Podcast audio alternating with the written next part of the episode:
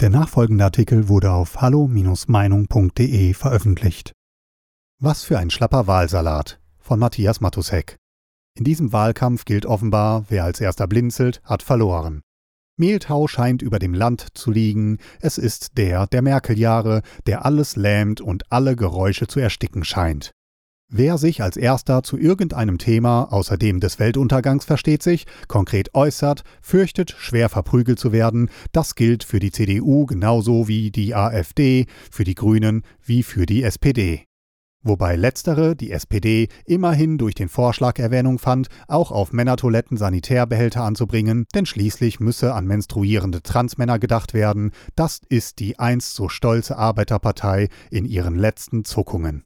Möglicherweise riskieren die Genossen bewusst diesen Sprung auf die Witzseiten, auf Vermischtes und Buntes, um zu verhindern, dass weiter vorne im Politikteil über die rätselhaften, ja schon immens peinlichen Erinnerungslücken des Spitzenkandidaten Olaf Scholz geschrieben wird, eines Mannes, dessen sprödes Kapital bisher das des rechtschaffenden Kaufmanns war. Nun agiert er wie der Mafiaboss Michael Corleone, der sich auf sein Zeugnisverweigerungsrecht beruft, das es so in Deutschland nicht gibt. Hier heißt es Erinnerungslücke. Nicht nur die Mitglieder im Untersuchungsausschuss über Scholz rätselhaftes Steuergeschenk von 47 Millionen an die Hamburger Warburg Bank gehen mittlerweile an die Decke über die sogenannten Erinnerungslücken des Mannes mit der Halbglatze, der in Hamburg als erster Bürgermeister schaltete und waltete, bis ihn die Große Koalition zum Finanzminister machte. Es ist, um es nett zu sagen, unglaubwürdig, wenn sich ausgerechnet dieser Beamte, der sich gerne einen Hang zum Pedantischen nachsagen lässt, nicht an die drei Treffen mit dem Warburg-Chef erinnern kann, die jener allerdings in seinem Tagebuch festhielt. Man kann es auch eine unverfrorene Lüge nennen, denn die Tatsachen sprechen für sich.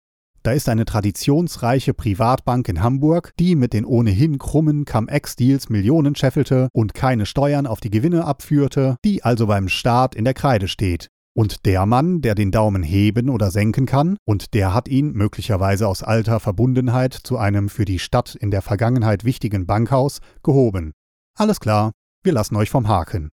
Ein Donald Trump wäre für sowas längst geteert und gefedert und durch sämtliche Talkshows und Comedy-Abreibungen gejagt worden, um so dann selbstverständlich in langen und ernsten Leitartikeln über Moral und Politik in der New York Times gehängt zu werden. Erstaunlicherweise allerdings klettert die SPD derzeit um ein oder zwei Prozentpunkte und das womöglich, weil sich enttäuschte Grünen-Sympathisanten dann doch über die schon habituelle Verlogenheit ihrer Spitzenkandidatin Annalena Baerbock noch mehr aufregen. Die Kandidatin, die zu ihrem Start nahezu die gesamte Pressemeute in den Zustand fiebriger Fans versetzte, welche ihr nach TV-Interviews schon mal vor der Kamera applaudierten, hat sich als Hochstaplerin erwiesen, die nicht nur ihren Lebenslauf und ihre akademischen Lorbeeren getürkt hat, sondern auch ein eilig zusammengeschustertes Buch teils wörtlich abgeschrieben hat oder abschreiben ließ. Von Passagen Tritins, der Bundeszentrale für politische Bildung, dem Deutschlandfunk, ja sogar der CDU. Selbst das Zentralorgan der Grünen, die linke Taz, forderte sie mittlerweile zum Rücktritt auf, aus Angst, dass sie das ganze grüne Projekt, nämlich den Griff zur Macht, durch ihre Eskapaden gefährde. Allerdings bleibt unser Lenchen aus Takatuka-Land standhaft stehen und wird sogar bereits dafür gefeiert. Der Deutsche in seiner Tradition des Idealismus lässt sich durch die Wirklichkeit am allerletzten stören in seinem Weltrettungsfuror oder der Erziehung des Menschen, wie Schiller sein Projekt nannte. Der allerdings wollte ihn nur ästhetisch erziehen, also zum Kunstfreund machen. Mittlerweile kann der Spiegel sogar melden, dass die Mehrheit der Deutschen glaubt, die Modernisierung des Landes sei in den Händen der Kessen-Studiumabbrecherin Baerbock am besten aufgehoben. Wahrscheinlich, weil sie unter 60 ist. Für die CDU scheint sich der Kurs ihres Kandidaten Laschet auszuzahlen, mit vagen Versprechen einer Modernisierungsoffensive eine Luke in die Zukunft aufzustoßen, ohne durch irgendeine Formulierung zu verraten, dass die gemütliche Zeit mit Bordbingo unter Mutti Merkel nun endgültig vorbei ist, weil das deutsche Kreuzfahrtschiff in schwere Gewässer gerät und der Kahn ohnehin auf Pump läuft. Eigentlich müsste er klar Schiff machen, Besatzung und Passagiere wachrütteln. Der Kurs der Energiewende wird die deutsche Industrienation in Blackouts führen, wenn nicht schnell umgedacht wird. Zukunftsressourcen? Hm. Unsere Schüler sind im PISA-Test mittlerweile von Platz 12 auf Platz 25 gerutscht, noch hinter die Türkei und die Mobilfunkabdeckung ist schlechter als die Albaniens. Dafür zahlen wir die höchsten Steuern und die höchsten Energiepreise.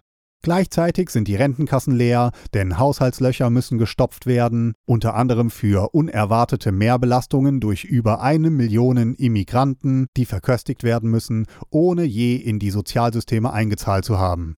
Nun sind sie halt da. Gleichzeitig hat die Merkel-Regierung durch den EU-Umverteilungsfonds eifrig dafür gesorgt, dass die italienischen und die spanischen Renten sicher sind. Kurz, sie hat das Tafelsilber des Landes für das höhere Ziel einer deutschen Selbstauflösung im europäischen Wahn verscherbelt. Laschet müsste Kassensturz machen und ein Schattenkabinett von Spezialisten präsentieren, denen man zutraut, den Karren aus dem Dreck zu fahren. Stattdessen lässt er die Bordkapelle Operetten-Evergreens und beliebte Filmmusiken spielen und eine vergreiste Gesellschaft lächelt dem Sonnenuntergang entgegen. Trotz aller Modernisierungsphrasen, ein Neuanfang ist das nicht, eher ein beängstigendes Weiter so. Weitere Beiträge finden Sie auf hallo-meinung.de. Wir freuen uns auf Ihren Besuch.